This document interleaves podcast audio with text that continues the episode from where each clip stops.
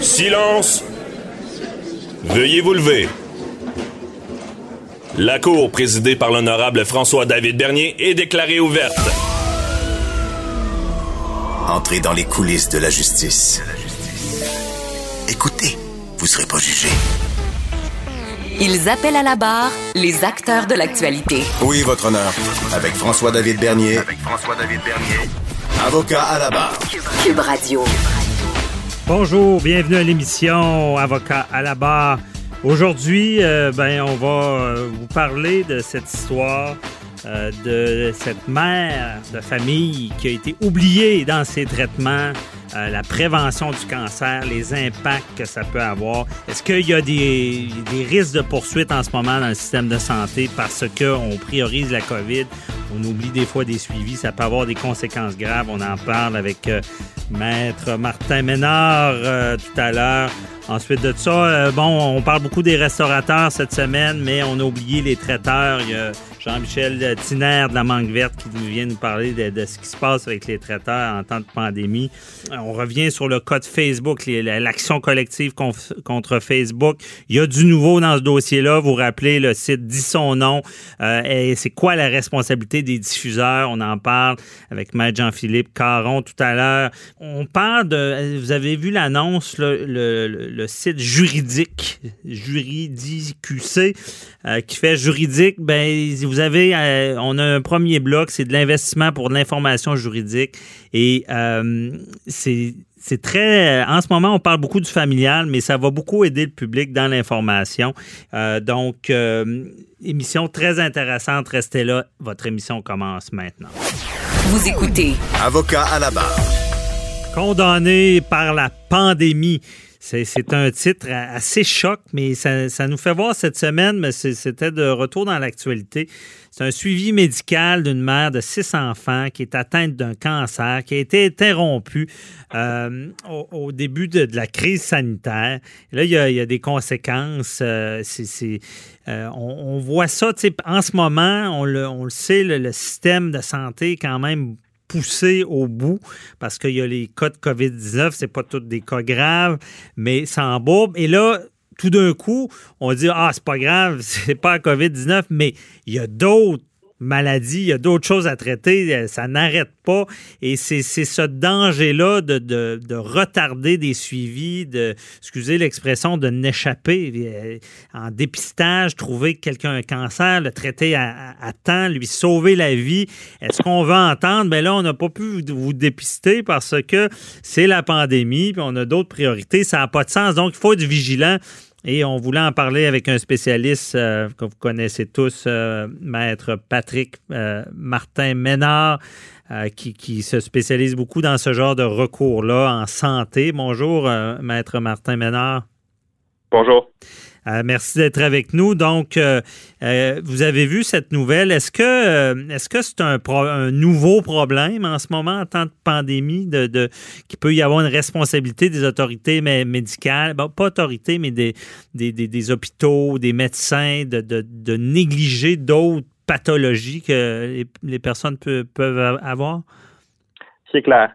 Euh, en fait, le contexte dans lequel on vit actuellement est un peu euh, sans précédent, dans le sens que, euh, surtout au printemps dernier, on a vraiment c'était une décision qui a été prise au niveau politique de tout, de, de mm-hmm. prioriser l'ensemble du système de santé ou de, de recentrer les priorités du système sur la COVID-19.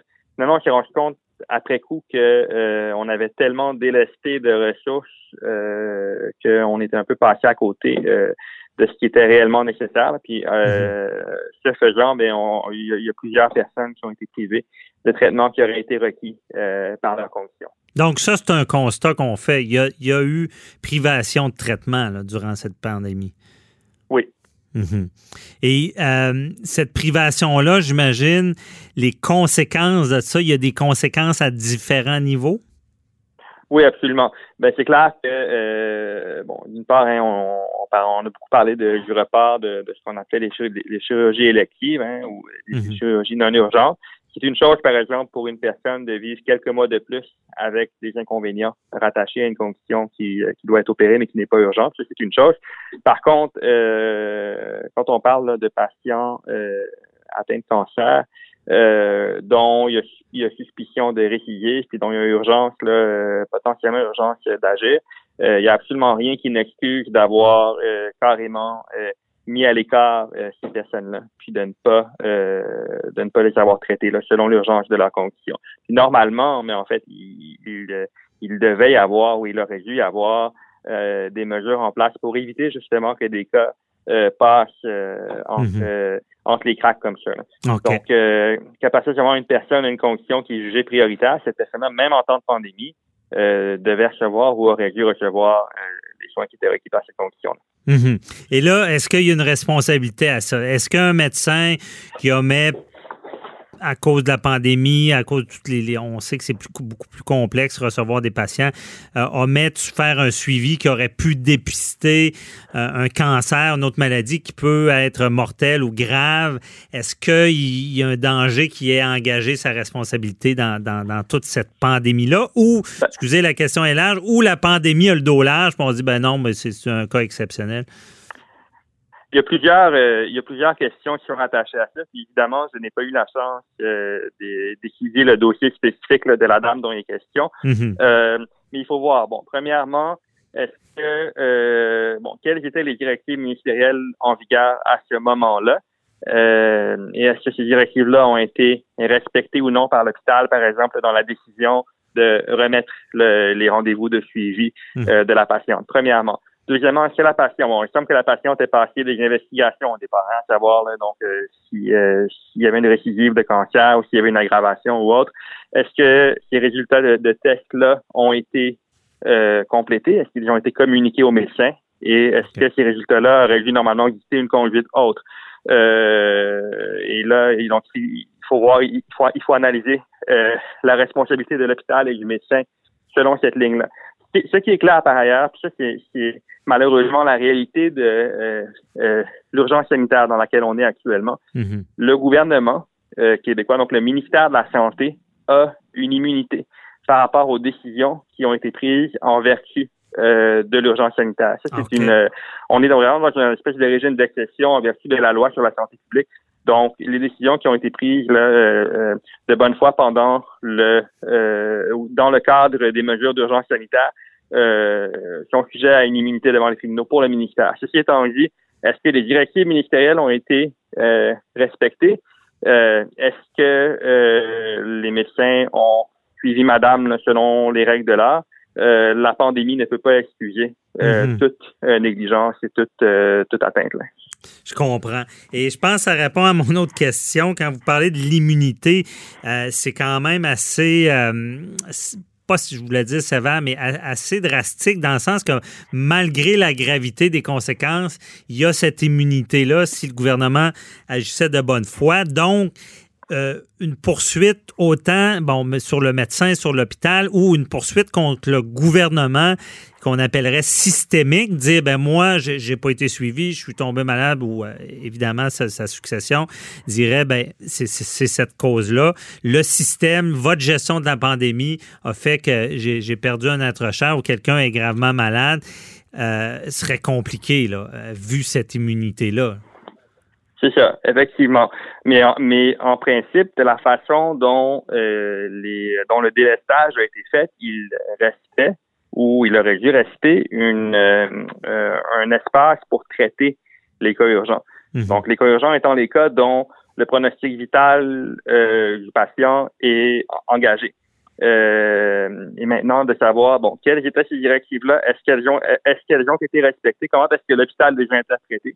Mhm. dans la décision de reporter ou non euh, un rendez-vous. Là, on a quand même ici euh, une patiente dont, selon, selon les informations qui ont été exigées, en fait, le, il semblait qu'il y avait des médecins qui étaient fortement préoccupés par la détérioration de sa condition. Et là, elle a un rendez-vous suivi, elle subit des tests.